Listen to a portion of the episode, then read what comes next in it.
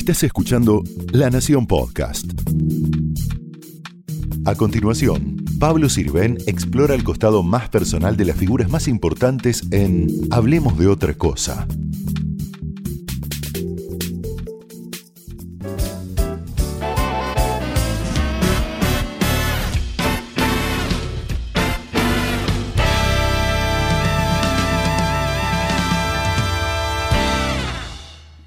Bienvenido Juan José Campanella a esta primera emisión de Hablemos de otra cosa. Un ciclo en el que vamos a tratar de ver el lado B de los personajes, de las personalidades, del espectáculo, de la política, de la economía, del periodismo. Ok. Porque siempre, claro, los personajes, el periodismo los convoca en eh, cuando hay una noticia, un estreno, una publicación de un libro, ¿no? Y nos perdemos todo aquello que son, o sea, el ser humano que hay detrás.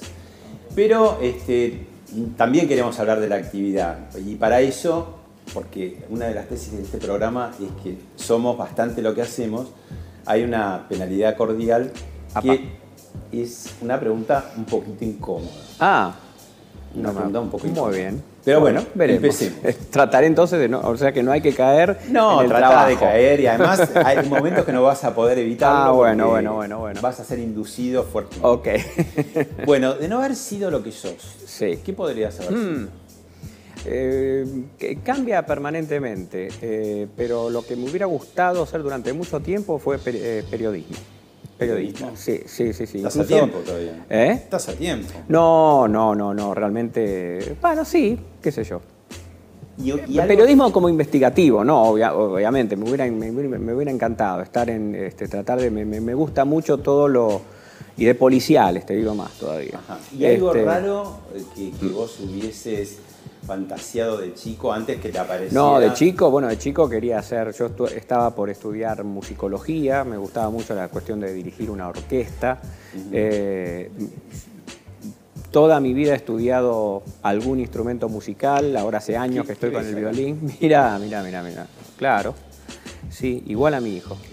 Igual. Igual, igual, igual. Tenías nueve años, estás en el colegio. Y acá tengo menos de nueve, ¿eh? Acá debe ser diploma. seis, en el San Gabriel de, de- en, el, en el barrio de Vicente López. Sí, tenía pelo, ¿viste? Para ¿Y los que no me creían que alguna vez... ¿Eh? ¿Qué, qué había dentro de la cabeza de ese campanelista? Oh, no, probable, seguramente llegar a casa para ver el show de los tres chiflados. Era lo único que me, que me, que me importaba. ¿Viviste una, una Eh, infancia ingenua? Bueno, una infancia feliz, feliz, de muy feliz. años Tuve- 60. Eh, Los años 60. Años 60, nací en el 59, sí, Claro. sí, sí, sí, sí. Eh, muy, muy feliz, tuve mucha suerte. Eh, Viste que hay una, hay una lotería en la que uno no, no participa, eh, que es la del nacimiento. Y la Mm. verdad que nací con, con- con muy buenos padres, a los que trato de emular, con, con unos hermanos con los que me llevo bárbaro, eh, con grandes amigos, en un barrio en donde en una época, por lo menos, donde, donde, viste, mami me decía, volvió antes que oscurezca a los ocho años. Y uno se iba ahí a potrerear y, y no sabían de vos y no había ningún peligro. Vos hiciste justamente una película que fue muy exitosa y que fue nominada al Oscar como El hijo de la novia. Ah, bueno, pero así, así que chiste, ¿cómo no Ah, voy a hablar del trabajo? Yo tengo impunidad para preguntar. Vemos un Dale. poco y recordamos. Yo quiero que estés contento.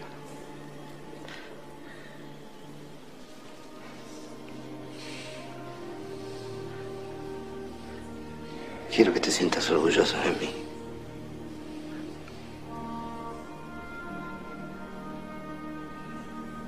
Yo no quiero ser un boludo, créeme, quiero ser alguien, mami.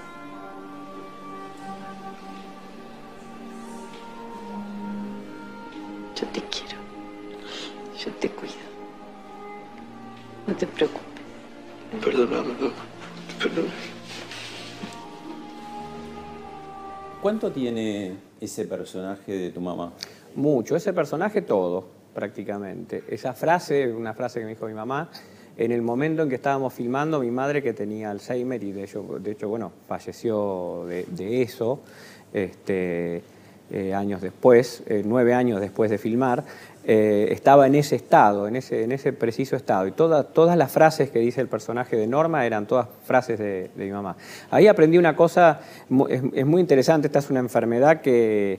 Eh, va degenerando. Sí, muy lenta, muy ¿no? lenta. Eh, somete a la familia mucho ¿Qué edad tenías mucho vos cuando estrés. empezó ese proceso? Uh, cuando empezó el proceso, que, que estábamos en la etapa como, está, como todo el mundo, es inevitable, te, te lo dicen y no lo crees, es un proceso de negación. No, siempre fue distraída, no, bla, bla, bla, bla, bla, bla.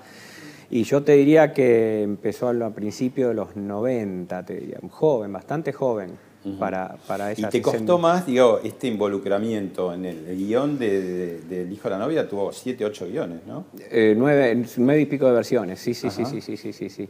Eh, sí, pero era porque, porque había muchas historias paralelas, muchas historias trenzadas, eh, además de la comedia, además de las vueltas de tuerca y todo eso. Entonces, eh, siempre trabajamos mucho con Fernando Castells en ese caso. Mm. Este, y bueno, ahí ya te respondí una... ahí me hiciste caer en una trampa. Sí, sí, sí, pero- pero bueno. Pero bueno. No. Eh, pero tenía mucho personal, porque en realidad eh, lo que nosotros estábamos buscando con Fernando era escribir sobre un personaje como el de que hace Ricardo. Claro. Sobre un tipo de sus 40 tempranos, este, sin haber formado familia o... o- o- Esta foto. Claro. Este Fernando Castells con Aida Bornik y yo en el año 82, cuando estábamos por estrenar mi- nuestra primera, nuestra, con Fernando, nuestra primera obra de teatro, Of Corrientes, eh, que probablemente ahora se haga una remake que dirige a Eduardo Blanco, que era protagonista en esa, en esa versión. Y Aida Bornik fue, bueno, nuestra maestra, amiga, madre, Hay- madrina de la obra. ¿Hay personas, personajes, amigos, colaboradores eh, que trabajaron con vos y que te acompañan a lo largo del tiempo? ¿no? Sí, sí, sí, sí, sí, sí, sí. Eh, no, yo a mí me gusta trabajar con amigos. Vos sabés que en nuestro trabajo estamos muchas muchas horas. Bueno, y hablando de amigos, Sí. hay un audio de una amiga que te quiere saludar. Ah, a ver. Campanella. Solo buenos recuerdos tengo de cuando trabajamos juntos y algunos graciosos, como cuando me tratabas de convencer de que no, que estaba bien que el personaje tuviera ciertos rasgos cómicos. Yo te decía, no puede ser, es tan triste, el Alzheimer. Tenías razón, evidentemente, tenías razón. Bueno, Norma hizo una cosa impresionante en, en- en El hijo de la novia. Eh, ¿Hay momentos graciosos en la vida real? Mucho. Bueno, yo te estaba, eh, te estaba por decir eso, que una, en lo- lo- una de las cosas que descubrí en el proceso de enfermedad de mi, de mi mamá, y mi mamá era muy graciosa, era muy irónica, muy sarcástica, eh, muy rápida para el retrueque, ella y todos sus hermanos, todos los Quintana, toda la parte de la... ¿Y ella tuvo una primera etapa que se daba cuenta? En- o- o- eh, vos sabés que eh, a medida que iba perdiendo características de su personalidad, porque el Alzheimer te va pelando como una cebolla, Mm. eh, iba quedando el sentido del humor. Era increíble. Eh, había un momento en el que ya no nos reconocía, no reconocía a mi papá, no me reconocía a mí y entendía un chiste. Te voy a hacer una pregunta y decía in- chistes. incorrecta. ¿Se puede, pero entre comillas, disfrutar un poco a veces esas situaciones de vuelve la madre a ser como una niña, ¿no? Te convertís un poco en el padre. Bueno, lo, lo- lo disfrutás como disfrutás un vaso de agua en el desierto, Mm. digamos, ¿viste? Este, dentro, de, dentro de lo que es la cosa, este, ves un rasgo de, de- que todavía está. Es- son como signos. Una de las preguntas que uno más se hace es, ¿está la persona? ¿Está ahí todavía? Claro. Este, y bueno, yo creo que está ahí hasta el final. Bueno, y y- bueno, Norma lo hizo increíblemente bien, increíblemente bien. La escena esa con, con Ricardo que vimos, porque el actor tiene que desaprender todo lo que sabe, porque no tiene una, una línea dramática, memoria emotiva, el Alzheimer, te- se te cruzan los cables y empezás a llorar de repente y bueno, Mm. mucha técnica. Mira este, este fragmento de una película y decime qué, qué te sugirió a vos, si esto tuvo que ver con la elección de tu carrera, de tu oficio. de tu Ok. trabajo. What is it you want, Barry? What do you want? You you want the moon? Just say the word and I'll throw a lasso around it and pull it down. Hey, that's a pretty good idea. I'll give you the moon, Barry. I'll take it. Then what? Well, then you could swallow it, and it'd all dissolve, see?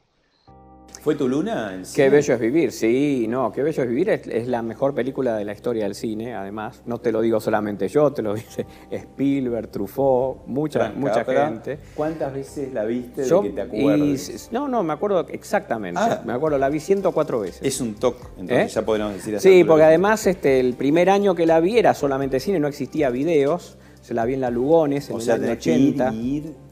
No, no, no, no la pude ver durante dos años más. Salí transformado del cine, no podía parar de llorar. Es muy fuerte la película, no es este, esta es la escena romántica.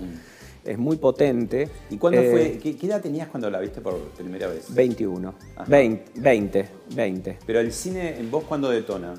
El cine detona, no, desde chico. Cuando detona como elección consciente Sí. de laburo, en el 78, 79. ¿Que tenías? Eh, 19, 18, 19. Eh, ¿Y yo empecé a ¿Qué estudiar en julio, claro, claro, claro. Acá estábamos, acá estábamos, mirá, esto qué increíble. Acá estábamos filmando, un, eh, grabando, eran cámaras de video, un, un, un video de Miguel Cantilo, en el país del disimulo, se llama la canción, este, que lo estaba, lo, lo codirigía ¿Qué edad yo. tenías? Y aquí tendría eh, la época de Off Corrientes, más en el 82, pon- no, un ochen- entre el 82 y el 84. Ajá. Este no me acuerdo exactamente, de, de 23 y 25. Y años. entonces, esta es de antes. Y mirá Claro, esta sí. Sí, sí, sí, sí. Esta es, describila. Esta, es la película esta- Te rompo el rating. Esta es Te rompo el Título rating. Pero vos fíjate, el título, el título hay, de ¿no? trabajo, como se puede ver en la, en la pizarra, es Te ve o no te ve. Ese era el título de trabajo, Ah. que era, viste, más, eh, más Hugo Sofovich. Porque era era más fino. año 81. Esto es del año 81. En plena dictadura militar. Sí, sí, sí, Y sí. todavía la- no es que se decía las costumbres, salvo los Sofovich, ¿no? Que Claro, la- claro. el- esta es de Hugo, de Hugo de Sofovich, un señor, un caballero. ¿Y un- vos ahí qué eras? la- Exactamente. Meritorio de dirección. ¿Y ahí me acordás? dejaron tener la pizarra, porque la pizarra la hacía el segundo de dirección en esa época, eh, y me dejaron tener la Yo le dije, déjame tener la pizarra, y le pedí al fotógrafo de filmación que me saque una foto, porque estaba Olmedo, que era su aparición. Eh, Viste que tenían una, un cameo en, la- en las películas, la otra era una película de Porcel esta. Y cuando vino Olmedo dije, déjame, bueno, salieron ahí medio en pose los dos laburando, pero bueno. ¿Y quién está? ¿Moria? Moria ¿Y quién más? y- ¿Qué otra chica? En la peli Sí. era Moria sola. Moria sola. Era Moria y, sola. Y vos como eras muy protagonista. joven ¿no? y Moria, yo me acuerdo, yo le hice una nota a Tato Bores por aquellos años en el Maipo, Sí. en los camarines del Maipo, y de pronto viene un... un- no, no puedo escribir, porque ya salía al escenario. sí, sí, sí, Era Moria. Casana hace 40 Sí. y pico de años, ¿no? Y era muy impresionante. Sí, muy linda, muy, muy macanuda, re maca- una excelente eh, persona con el equipo. Imagínate, yo era meritorio, no era la nada, empezaba. Y, ¿Te veían o eras transparente? eh, para muchos era transparente, para ella, para ella no. Ah. Había una escena, para Hugo Sofovich tampoco, me trataba con un respeto tremendo. Este, y no porque era yo, porque era como trataba a todo el mundo. Y había una escena, la película era apta para todo público, pero hacían una escena con algún desnudo para Corea y otros mercados. Entonces era una escena nada, el guion nada, era que se cambiaban en un, ella y otra chica se cambiaban las ropas en un vestuario del, canal de televisión. Y yo me, bueno, se saca la remera y yo tenía, ahí tenía 20 años, una cosa plop, viste, que es para, para atrás, y se ve que se dio cuenta y se me acerca, después de corte, en canta corte, hubo, se me acerca así totalmente En su naturaleza, se me las pone acá y me dice, ¿y, y Juanjo? Juanjo me decía, ¿y Juanjo qué te parece? ¿Doy canela? ¿Doy, canela. ¿Doy ama de casa tipo clase media? No me orgullo más. Estamos hablando de la época 80, todo era claro. naturalidad en esa época. Sí, sí, yo no podía, no, no, no sé, yo estaba, viste, corriéndome como un tarado porque avergonzado frente a todo el equipo, pero la verdad que era una tipa genial. Bueno, yo no, no quiero romper este momento tan, tan lindo, tan cordial, pero te imaginarás que desde hace un rato estás hablando de cine, Y todo sí, te lleva a hablar totalmente. de cine. de No, to- todo no, Entonces, vos me llevas a hablar Yo de como un cine. agente policial, acá saco mi libretita de infracciones y te ver. hago la primera, ¿no? La primera pregunta incómoda. Pero antes de la pregunta, lo, lo que vamos a hacer es que veas un- unas escenas, a ver hasta dónde te asocias con, con lo que hizo esta persona. espacio. No hay espacio para los ajenos. No hay espacio para la, para la derecha.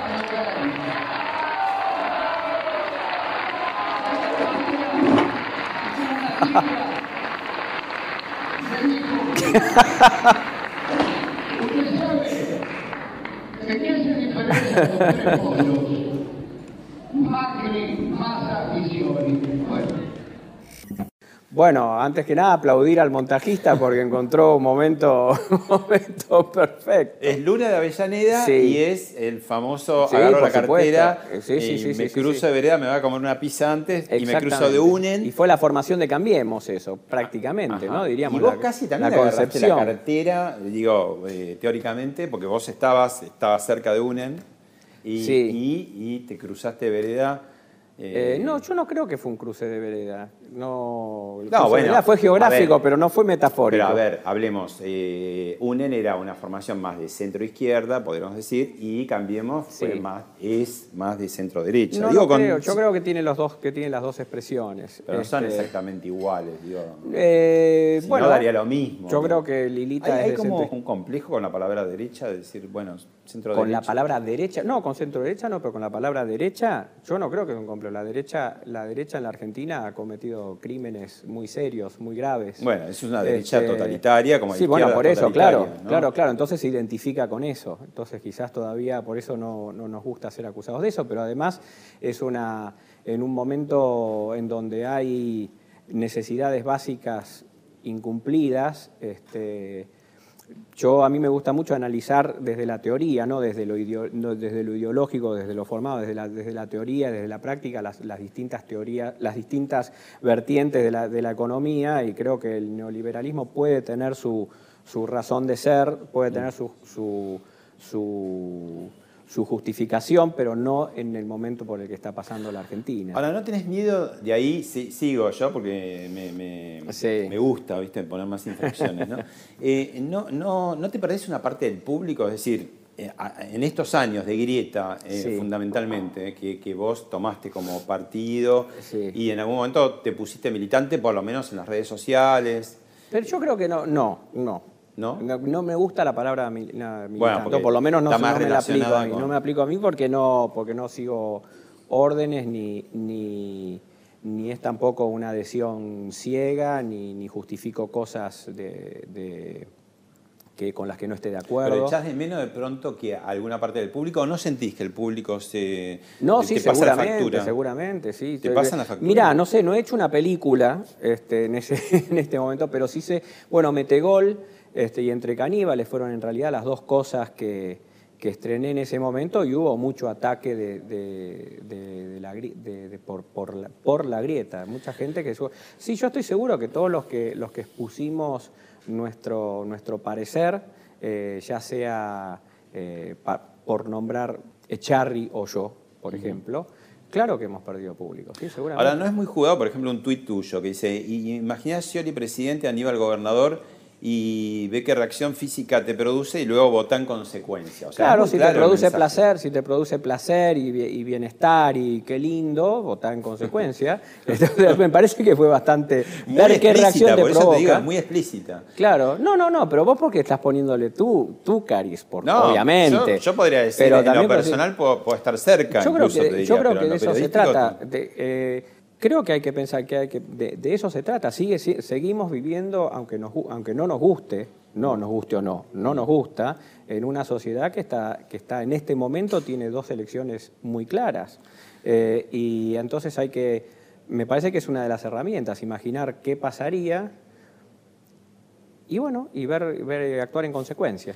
Hablando de explicitudes, hay un amigo muy explícito que te quiere saludar también. A ver. Hola Juan José, aprovecho para mandarte un, un abrazo muy grande, espero que nos veamos pronto. Y nada, no sé de qué vas a hablar, pero a mí me gustaría que hablaras de dos cosas. Uno de- del tema de Once, en el cual vos te has comprometido en primera persona desde el primer momento y me parece que es muy importante. Eh, y otro tema eh, que me interesa mucho es este, este proyecto que estás desarrollando junto a otro, otro gran amigo, el Toti Flores, en La Juanita, porque me parece que ahí hay, está el núcleo de, de muchas cosas que queremos ver en la Argentina, de, eh, de cómo eh, un proyecto de un país avanzado, moderno y creativo no significa dejar afuera a la gente humilde, sino exactamente todo lo contrario. Y creo que vos y, y Toti en ese sentido son un, un gran ejemplo. Un gran abrazo. Lo que pasa, bueno, son dos preguntas eh, de muy más para todo el programa. Sí, vos, Eh, vos te involucrás, vas incluso Mirá, yo a- es que- al juicio. es que- sí, sí, sí, he ido a la primera, la primera citación, pero estoy desde prácticamente desde el primer. Eh, a mí me llamó Paolo Menghini, creo que para, Padre para de la Lucas, la que padre, padre el- Lucas, que creo que para la conmemoración de los primeros seis meses. Sí. Este, yo no iba a estar. Vinieron acá, se me graba- grabaron en, en video. Este, para mí es una, es una masacre, no una tragedia. Una tragedia puede ser un accidente accidental, en donde se juntaron mu- muchas de las cosas este, que tenemos que trabajar en este país. Eh, además de, obviamente, el aspecto humano. Yo no, no consigo no, no, no consigo un dolor más grande que perder, que perder un hijo. ¿no? Este, en cada una de esas reuniones eh, se sentía mucho dolor. Eh, imposible no, no confraternizarse. Vos que sos un Eh, tipo de acción, digo, porque eh, es muy importante lo que decís. primero que nada, estar al lado, estar solidario, pero entiendo que en tu cabeza, en tu corazón, de pronto pensás, bueno, ¿qué puedo hacer? ¿Qué acción con respecto a eso? No, lo que pasa es que, bueno, yo, eh, vean qué bello es vivir y van a, van a ver de dónde nace todo. Yo salí a los 20 años después de ver esa película que trata justamente sobre la relación del individuo con la comunidad y la comunidad con el individuo. Este, y creo que permanentemente tiene que estar eso presente.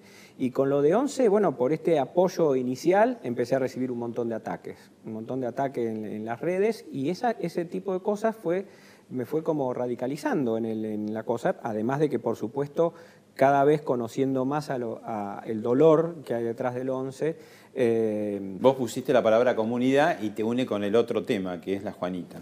Claro, ese es mi proyecto más eh, eh, que más me entusiasma en este momento. Yo creo que realmente tenemos que empezar a dejar a- de discutir. Contá en do- dos frases qué es la Juanita. Yo la- bueno, la Juanita es, una es la cooperativa Toti que Toti Flores. Tiene hace más de 20 años, no tiene nada que ver con su aspecto político.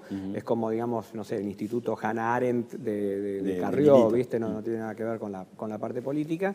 Eh, los conocí a ellos eh, y junto con, con Mundo Loco, eh, que es la- mi productora de animación, y eh, con una gran ayuda del Fondo Nacional de las Artes, eh, empezamos a hacer una escuela eh, eh, de, técnicas digitales, de animación, eh, programación, este, de- bueno, Y todo participan esto chicos y jóvenes para del chicos barrio. incluso incluso eh, que hayan dejado la secundaria no es una universidad ¿De o sea cuántos esto chicos estamos hablando? no bueno lo estamos armando ahora Para. este va a tener 20 tiene 20 puestos de trabajo hay que ver cuántos turnos podemos hacer es muy la, la idea es una especie de prototipo, ¿no? Eh, yo creo que tenemos que empezar a dejar de discutir un poquito el pasado, la grieta, los 70, etcétera, etcétera, y empezar a hablar de lo que se nos viene. Y lo que se viene es la robótica.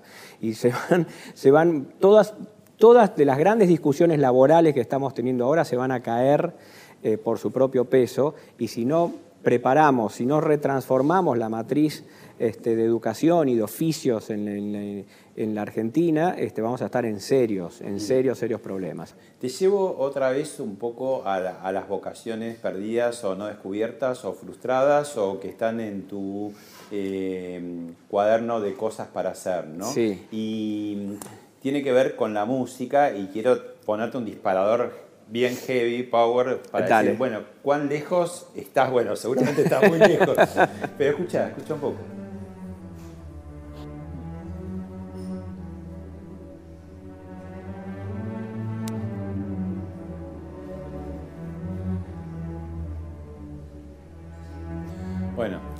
Estoy cada vez más cerca pongo de la vara- por lo sordo. Pongo la vara muy alta, ¿viste? La vara muy alta. Pero pero cada vez estoy más sordo, así que me estoy acercando. En esa parte te, Eso sí. te- te No, es un, eso eh, siempre me gustó, digamos, cuando era chico no sabía muy bien cuál era su lugar en la música clásica, por supuesto que es una melodía que conocía y con el tiempo y especialmente hace 10 años cuando estaba escribiendo justamente El secreto de sus ojos, empecé a conocer mucho más de su historia, de la historia de vida y a analizar su música.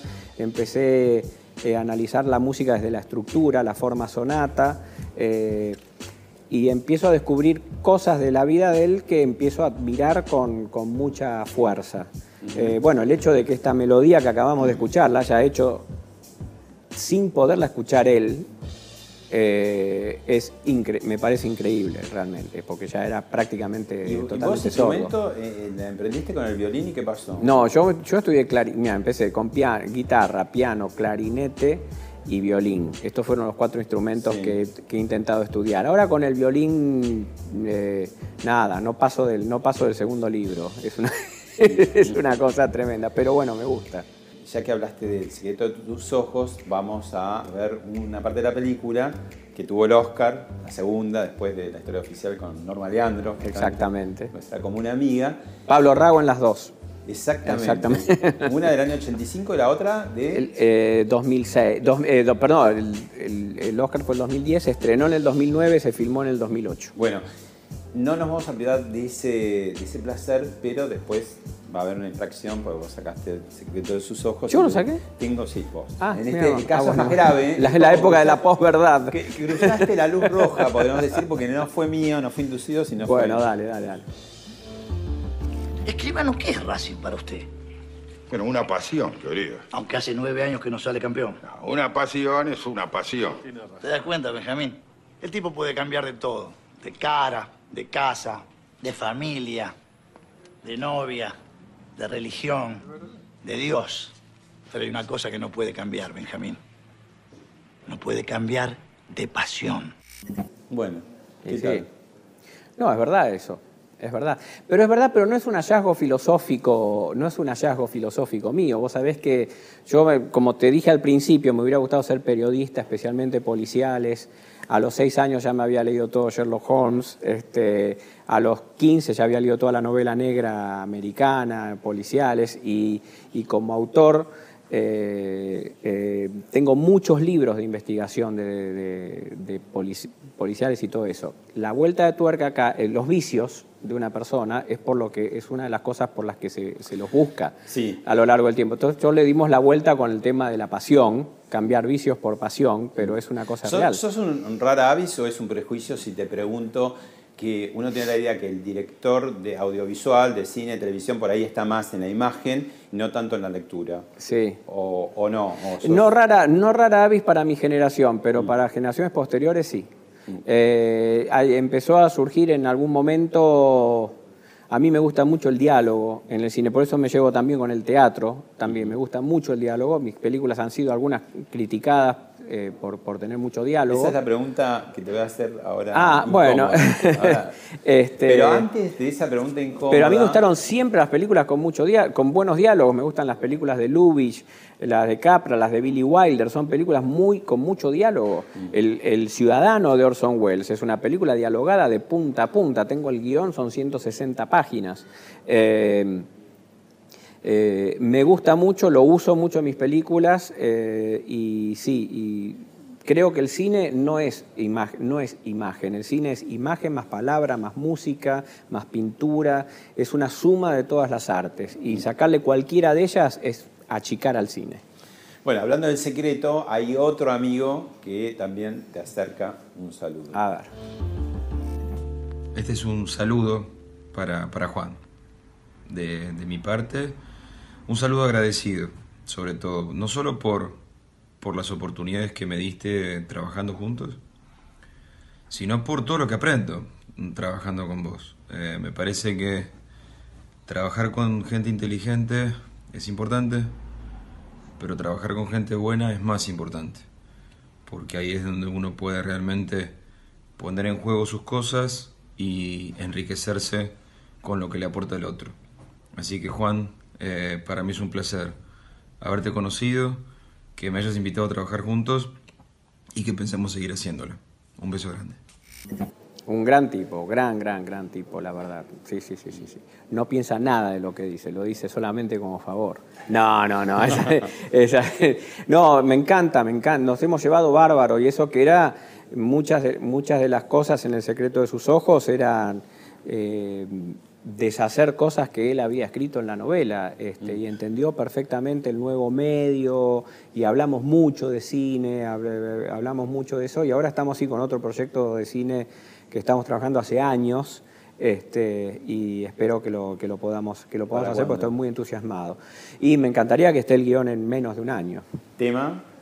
Tema con Urbano, la muerte, la sensación de mortalidad eh, y la, la separación de las clases y la, la vuelta a unirlas.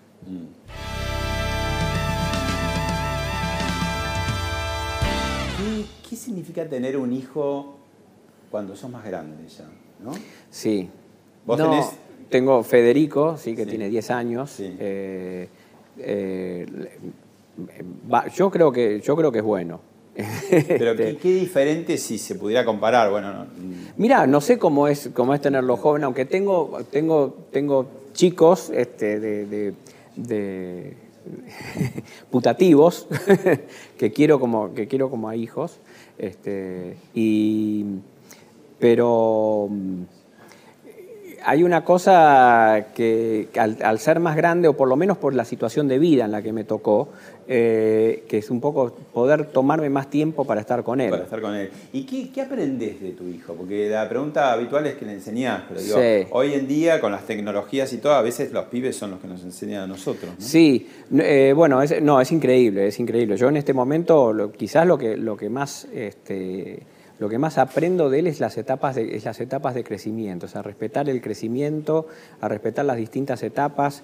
Permanentemente me, me trato de ver que en qué estaba yo en esa edad, en qué etapa de la vida estaba, en qué estaba pensando. Pero vos es otra época, otra galaxia, Eh, No, ¿no? claro, totalmente. total- En algunos casos ahora es mucho más adelantado, pero en, otras cosas, en otros casos involucionó, como esto que decíamos Sí. del tema de la calle. Obvio. Eh, mi Y hijo no tiene calle. ¿No le estás tratando de Eh. meter el chip de, de- de cine? Porque, eh, para- Trato, trato, trato, porque además como no soy para nada deportista y él tampoco, este, trato de que le guste el cine, pero va más por el lado de lo interactivo, le gusta, pero va más por el lado de lo interactivo, de, de- me parece que va a ser... ¿Qué va a Si, ser? si fuera por lo que consume, va a ser diseñador de juegos de, de video. Eh, pero le gusta mucho la lógica, le gusta mucho las matemáticas, le gusta todo eso. Y por supuesto, como a cualquier padre de esta época, este, nos cuesta hacerlos leer. No, me quedó pendiente la infracción de la roja que cruzaste, no creas que la Ah, memoria a la ver. tengo, y, y tiene que ver con el tema de los críticos y vos, podría Ujú. ser una novela, ¿no? La crítica cinematográfica de Juan José Campanella. Pero- ¿Qué pasa ahí en el medio? Claro, lo que pasa es que ahí vos tenés que decir quién es la crítica cinematográfica Bueno, y la quién gente no. que firma, Porque también gané el ¿eh? cóndor, el cóndor a la, a la carrera, el, el- el hijo de la novia. Ya sabes, la crítica de los días Por jueves, eso, la, que te jode más. No, la crítica de los días jueves, al contrario, me ha tratado bastante bien la de los bien, días jueves. De otros años. Eh, no, no, no, pero no digo la de los días jueves, Sí. o sea, la de los diarios, me ha tratado bastante bien. Son por ahí lo que, lo que acá se ha dado en llamar crítico- la crítica especializada. Claro. ¿no? El filipesiano. Eh, ahora digamos, somos, el ahora filipesiano, casi, ¿qué ahora casi todos somos muy amigos. Ahora porque la grieta amigos. nos encontró a todos del mismo lado. Así que, no, la verdad que obviamente que, que el- el- la persona que, a que no le molesta las críticas, especialmente las críticas que salen en público, está mintiendo. Esto Ah, es- ¿Sirve para algo la crítica? a mí me sirvió una sola crítica. ¿En tu vida? Es mala, ¿no? Como, sí, sí, sí. Ah, o sí. para- La- las buenas alientan, siempre Sí. sirven, aunque mientan. ¿Y- y la- pero la la, mala, pero en qué fue una, fue una crítica, todavía me acuerdo el nombre del crítico, Pablo Piedras, en un sitio cine, cine, Una piedra que. cine nacional. sigue. eh, espera, ¿Dónde está la piedra? ¿En la cabeza en- es una Me- piedra? Me hizo ver en- una cosa, él lo decía. No, no, no, Pablo Piedras se llama. Este, no lo conocí nunca personalmente, pero le escribí una crítica al mismo amor, la misma lluvia. ¿Era justa? Sí, no era una mala crítica, era una crítica floja. Eh, pero hacía una observación con respecto a cómo trataba yo a, los person- a la combinación de personajes. Ricardo. ¿Sabes que yo no recuerdo si era. Creo que era el hijo de la novia, porque ya se, se describía un patrón de comportamiento mío como guionista. No, el, eh, la combinación del personaje de Ricardo y de Eduardo Blanco en las tres películas. Ahí con lo de patrón me, queda una pregunta Co- antipática. Patrón como esquema, digamos, ¿no? Este, eh, Me la anoto, patrón. Ah, para- bueno, bueno, que es este. eh, que uno era como, como la cabeza y el otro la emoción, y cosa que es, es verdad, lo decía, él, él- él lo, lo mencionaba en el sentido de como que eran dos personajes simplificados. Este, Pero yo te y yo lo tomé, además lo tomé además como herramienta eso, lo tomé me, me sirvió. Pero así. yo te decía, ¿la crítica sirve más allá de vos? Digo, ¿sirve para algo? La crítica, desgraciadamente, por lo menos en la Argentina, en los años en los que yo estuve más activo, influía mucho si era una mala crítica de una película chica. Claro. A una película independiente, una mala crítica la hundía sin ningún eh, tipo de, de posibilidad. Eh, esa es la que más, la que más influía. Vos hablaste de patrón, que te decía Piedra, que repetía. ¿Hay algo o te molesta eh, que digan que, que a veces tus películas pueden ir demasiado al costumbrismo, al melodrama? Digamos, ¿cuál sería si vos dijeras, bueno, hay un... Todos tenemos cierta tendencia o a escribir o a pintar de una manera o a, o a hacer música de otra. ¿Cuál Sí. sería la forma campanera de hacer cine? No, no, no sé, la verdad que no sé. Trato, trato de que sean distintas las películas. La verdad que eh, si viene por ahí el mismo amor, el hijo de la novia y Luna pueden ser parte de una trilogía. El Luna Avellaneda Mm. Para indudablemente. crítico. No, pero no, en una trilogía porque hay un seguimiento de una película sobre un individuo, sobre una familia y sobre una comunidad. Son como, como una cosa distinta, incluso cambia el, el ancho de la pantalla, abarca más cosas, cambia el lenguaje cinematográfico, pero es más o menos el mismo tono. Claro, eh, el secreto el es un es corte, claro. Metegol es otro corte, las cosas que hago en televisión, yo cuando trabajo para otro trato de que sea algo que me saque totalmente de mi zona eh, de confort, lo tienen que ofrecer, porque generalmente lo que te buscan es para hacer algo en lo que, y lo que vos ya probaste que puedes hacer. Eh, y después, bueno, teatro, ¿viste? O sea, a mí, me- la verdad que trato de cambiar, pero obviamente a mí me gustan cosas que tengan sentido del humor, que tengan un sentido del humor irónico, que tengan buen diálogo, esas son como algunas cosas, este, y si es posible, que tenga, que tenga una observación sobre el ser humano. Mira, te googleamos para ver qué es lo que la gente más pregunta. Pone campanera y te salen estas cosas, por A ver, ejemplo, uy. estos temas, ¿no? Eh, a mí el que me llama más la atención y me sorprende, no sé si lo conoces, es el último, que es Juan José Campanella, igual que vos, cirujano maxi, maxilofacial. Maxilofacial, que- que- que- Maxilofacial. que- Digo, a no ser que vos me estés eh, No, no, no, debe haber- algo. En realidad yo, te- yo estudié para esto. No, no, no. No me está, digas. mirá, ese- ese- Mirá vos, pero es argentino, ¿es presento, Juan argentino? José Campanella, Juan José Mirá vos. Campanella. Y no es pariente, ¿eh? por lo ¿No? menos no que yo sepa. No, no, no. ¿No averiguaste? ¿No sabías? Mirá, esta- no, no sabía que existía. No, no, no. Hay pocos campanelas en Argentina, ¿eh? Ajá. Muy pocos. Somos, que yo sepa, somos dos familias. ¿Era una fantasía Dos vertientes. ¿Sería cirujano?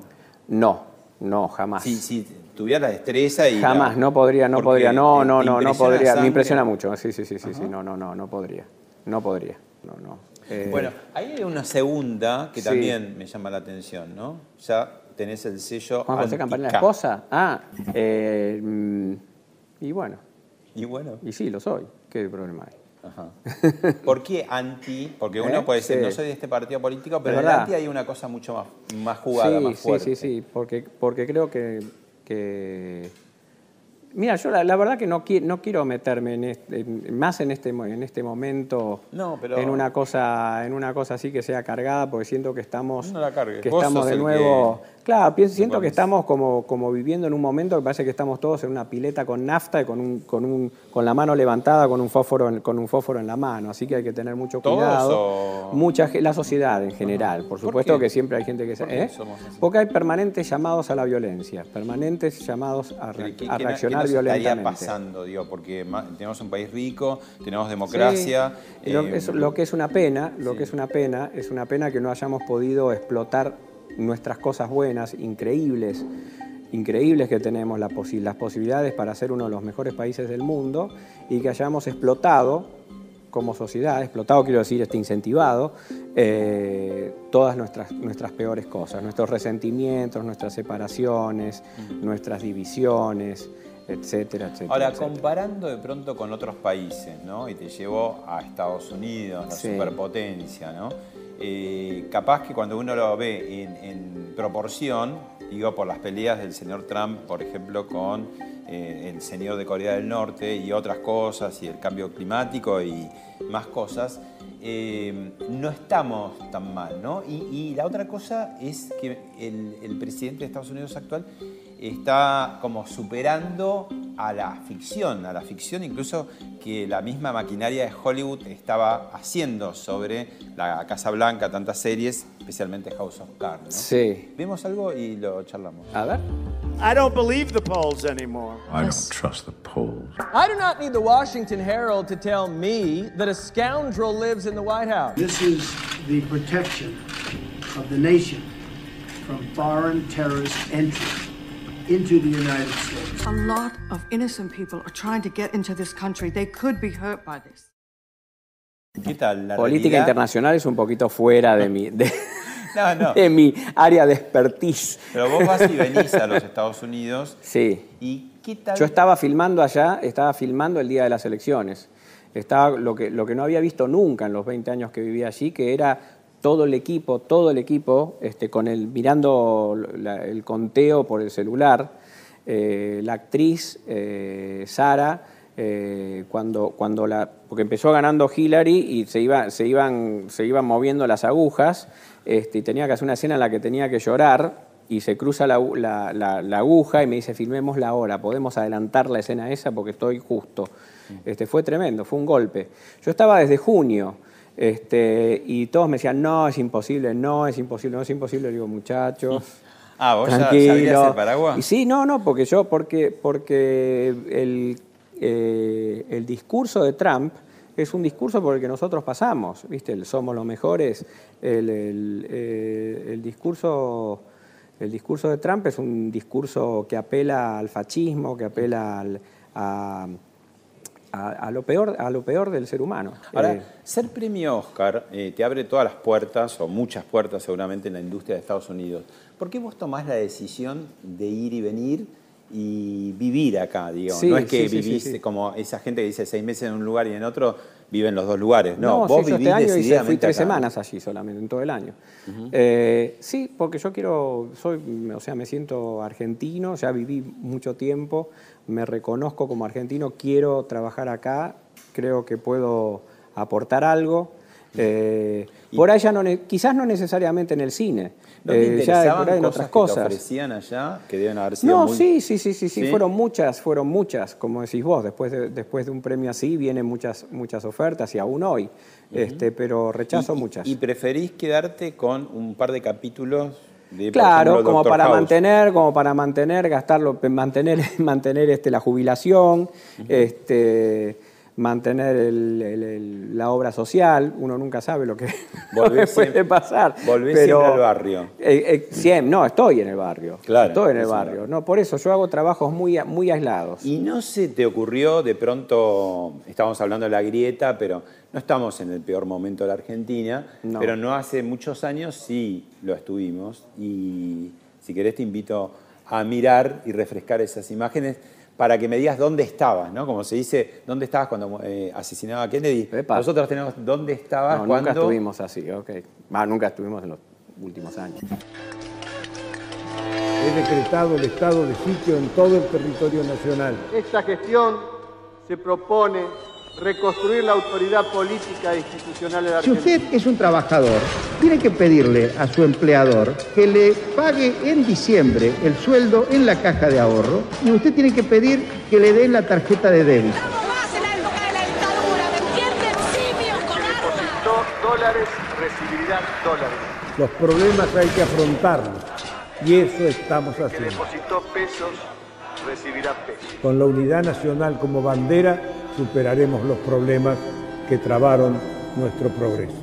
Buenas noches.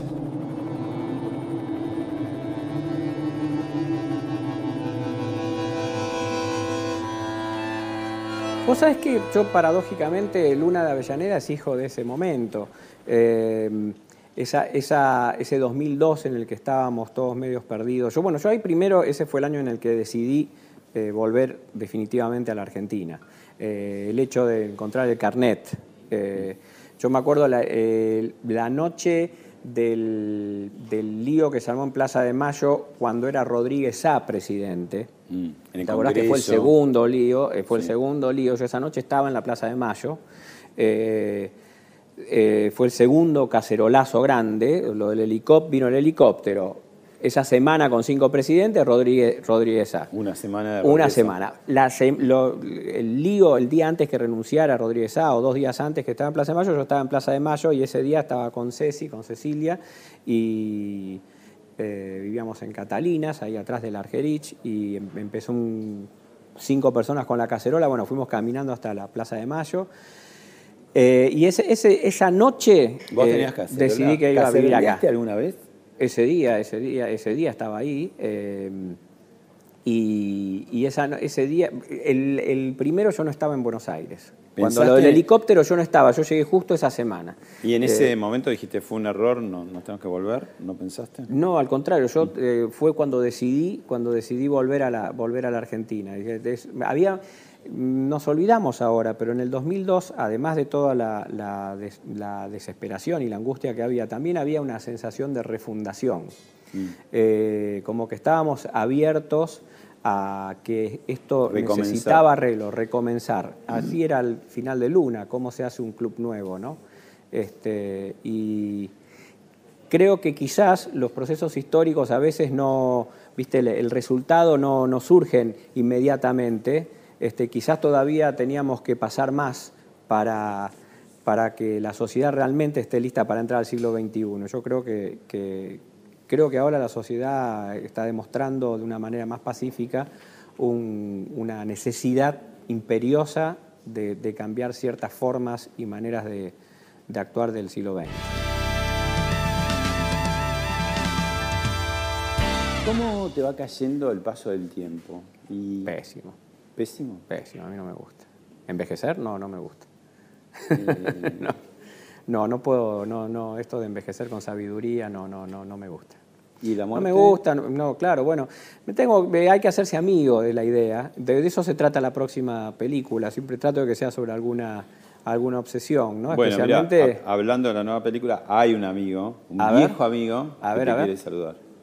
Hola Juanjo, qué alegría poder conversar con usted, aunque sea en esta forma tan moderna como es el sistema que estamos utilizando. Todo lo, que se le premie, todo lo que se le elogie, todo lo que se le comente como trabajo bien realizado, es seguro que corresponde a algo que ha hecho con el corazón, con la cabeza, con el esfuerzo, con la voluntad, con el conocimiento y con las noches en que se pasó viendo cine. Usted es un ejemplo para el cine argentino y para todos los chicos, para todos los jóvenes, a pesar que usted no lo es, ¿eh? para todos los jóvenes que están en la cinefilia. José, junto con Aida Borni, que, que mostramos, que hablamos antes, fue mi- mis dos grandes maestros, no solamente de cine, sino de, vida, pero ya que con el paso del tiempo fueron tomando distintas, distintos roles, eh, maestros, padres, hermanos, colegas, amigos, confidentes, y, pero siempre inspiradores, siempre inspiradores, especialmente en cuestiones de comportamiento frente a la vida. ¿Y por qué esta remake? Eh, a mí, para mí es la película, eh, es una de las películas más ingeniosas de la historia del cine argentino. Me encanta, como te decía antes, ese es el tipo de humor que me gusta mucho. Es muy lubitchiana de humor, de humor negro. Mezcla lo negro de Billy Wilder con el humor de Lubitsch. eh, y yo tenía, tengo ganas de hacerle una, una vuelta de tuerca con un poco más luminosa. Este, pero además es un homenaje a José, es una película que tuvo muy mala suerte. El, el- el cine lamentablemente depende de factores externos y se estrenó, se estrenó la semana de- ¿Del de la- golpe? del golpe del proceso. ¿Te imaginas? ¿Qué ves acá? Uy, por Dios. Por Dios. Y bueno, y vos me, me preguntás después del envejecimiento, me mostrás esta foto, me tirás, me tirás con un misil. Acá estábamos filmando, eh, es esta la foto. Sí. Estábamos filmando. ¿Quién está? No, no, bueno, estábamos, acá está eh, eh, Ricardo Artesi, que era un compañero mío de estudiaba cine. Estábamos filmando uno de los eh, ejercicios de cine cuando estaba estudiando cine. Acá está cuando empecé a estudiar cine. Este fue el primero o el segundo año. Eh, en otra foto de esta serie, porque la conozco, esta, esta serie este día, está Pablo Nissenson, que también ahora es director, debe estar Fernando también por ahí, Fernando Castets. Y sí, acá 20 años tenía. 20 años. Y, y como el tiempo podemos jugar Con ahora- una cámara de Super 8. como el tiempo es virtual, es, lo que, es casi psicológico, te, te vuelvo ahora y eh, lo que es tu productora, lo que es un amigo, lo que es un socio, también un mensaje para vos. A ver. Hola Juan, querido, ¿cómo estás? Primero pensé en hablar de esas tardes nostálgicas de domingo buscando leche chocolatada con el Taunus, pero me pareció demasiado personal. Decidí hablar de algo que, que también nos, nos une y que son las obsesiones.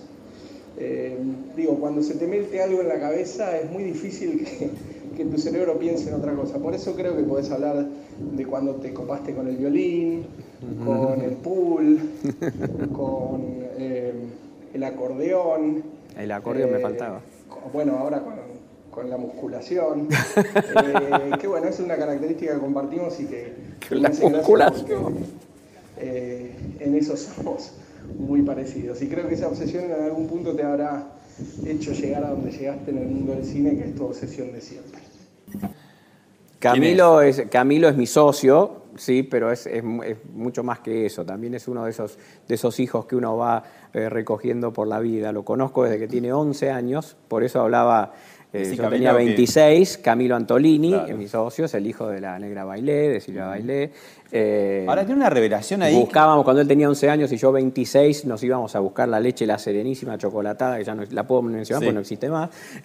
Este, y nos tomábamos de a dos litros. Eh, ese audio que entendió perfectamente el Hablemos de otra cosa, porque cuenta todo lo, lo- Sí. lo que no. El acordeón, por ejemplo. El acordeón me había olvidado, ¿viste? Otro acordeón a piano, sí, sí, sí. sí. Y, y- pero dice algo tremendo que dice la musculación. Yo estoy tentado de que abras la camisa y nos muestre no, el nada, pecho trabado. Patético, ¿Qué? patético. No, pero ¿qué patético. haces? Algo no, debes en el hacer a año escondidas. 2011, no, en el año, no, yo lo- en el año 2011 fue el único de tu vida donde hiciste No, en el año 2011 fue el año, quizás, eh, después del de Vientos de Agua, fue el año que más laburé en mi vida. Eh, estaba, se me juntó Mete Gol y el, y el hombre de tu vida. Eh, una noche por semana no dormía, ya, sí, ya directamente. O sea, dormía seis horas noches por semana. Este, y las noches que dormía, dormía cuatro horas. Me desordené con la comida, bueno, un desastre. El caso es que en diciembre llegué a pesar 100 kilos. Cuando la balanza te canta 100, es como un ataque al corazón. Es un... ¿Y ahora cuánto, ¡Ah! cuánto Y bueno, empecé a hacer gimnasia en el, en el, eh, con una entrenadora en el febrero del 2012, con Cristina Mus- Musumesi, y, y voy religiosamente cuatro veces por semana al gimnasio. Él dice Ah. la musculación, lo dijo también un poco como cargada, pero voy seriamente y trato de, de mantenerme. Sí. Y- y con altibajos, pero Y es verdad que en el auto llevas podcast y escuchás cosas de la antigua Grecia. De sí, antigua me gusta mucho la historia, mucho, mucho la historia. Estu- ¿Estudiarías historia? o Eh, no, no, como profesión no, no, no, no. Como profesión en realidad me gusta más lo que, lo que viene para adelante. Pero en los últimos años, esto te diría que fue una pasión que me surgió en los últimos 10 años, eh, sí, 10 o 15 años, que es la historia. Reemplazó a la filosofía. Me, me parece, empecé a leer cosas de historia y digo, acá me parece que está mucho más la posta para aprender para el futuro que... que- ¿Yoga, religión, alguna de esas cosas? ¿Cómo? No. Yoga, religión, tranquilizantes. Bueno, tomo, tomo una, una cosita para dormir, sí. Una cosita para dormir. 5 miligramos de ribotril. Y todo te duermes. No, no, no, medio de tranquinal, sí. Bueno, proyectos futuros. Proyectos, proyectos. eh, una obra de teatro que estrenamos en enero, que hacemos con Walter, muy graciosa, estoy muy, muy contento multiteatro con eso. con? Es- en el multiteatro con Miguel Ángel Rodríguez, Campi, Karina K, Vicky Almeida. eh, muy, eh, estoy muy contento. Es una, reunión de consorcio. Raro el teatro donde estás compaginando, editando, el teatro que es una vez que arranca el ensayo, Sí. ni se cuente cuando está el público, es todo de una, ¿no? Todo de una, Qué sí. distinto Ah, material, no, es, digamos. es una cosa, es, es- es genial, es increíble.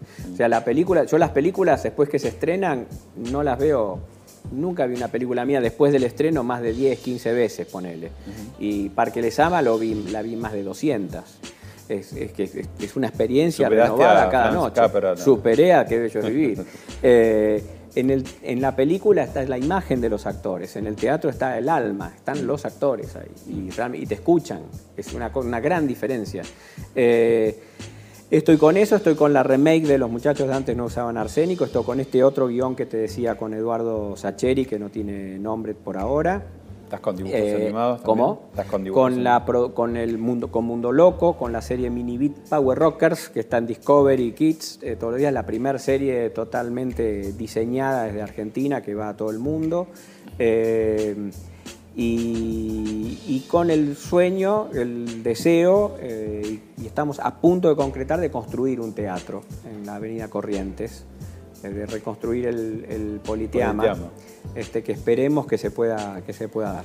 Bueno, nos estamos yendo, pero hay un último muy especial saludo para vos. A ver. Hola, querido. Me dijeron que estás en una nota con Pablito Silven. Te quiero mandar un abrazo. La producción me ha llamado para mandarte un saludo. Eh, siempre lo hacemos, o uno u otro en alguna nota siempre nos sacan, saben de nuestro cariño. Contale a Pablito los proyectos que tenés, en el que estoy desde hace un tiempito con ganas de volver a rodar contigo y comentarle qué es lo que querés filmar. Ahí tenés un buen motivo como para charlar y de paso me anotás a mí también en la charla. Lo mejor para vos, para Pablo en su inicio de programa, toda la suerte del mundo y al habla, al habla como siempre. Ya vamos a tener un huequito para tomar un café, Juan. Sí. Abrazo. Sí, bueno, eh, es que la- el guion que te estoy diciendo con Sacheri él es para que lo protagonice él. Así que sí, sí, sí, sí. Nos llevamos muy bien, somos muy- nos hicimos muy amigos con, con Guille. Eh, me encanta, es un, es un actor del cual eh, la gente todavía no conoce todas sus posibilidades. ¿Vos actuarías? Yo no, me, me- divierte, pero poca, puedo hacer co- poca cosa. ¿No haces eso como Hitchcock, un Eh, paneo, digamos? No, yo aparecí en El Hijo de la Novia, pero fue por otros motivos, este, y, pero, nada, pero nada más, no, no, no. Gracias, Juan. Muchas gracias a vos, Pablo.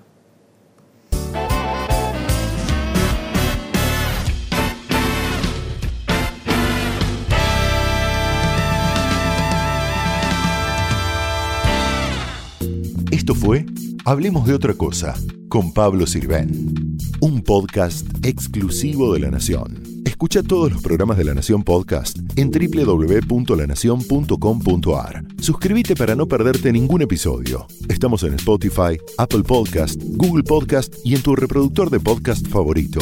Seguí escuchando La Nación Podcast.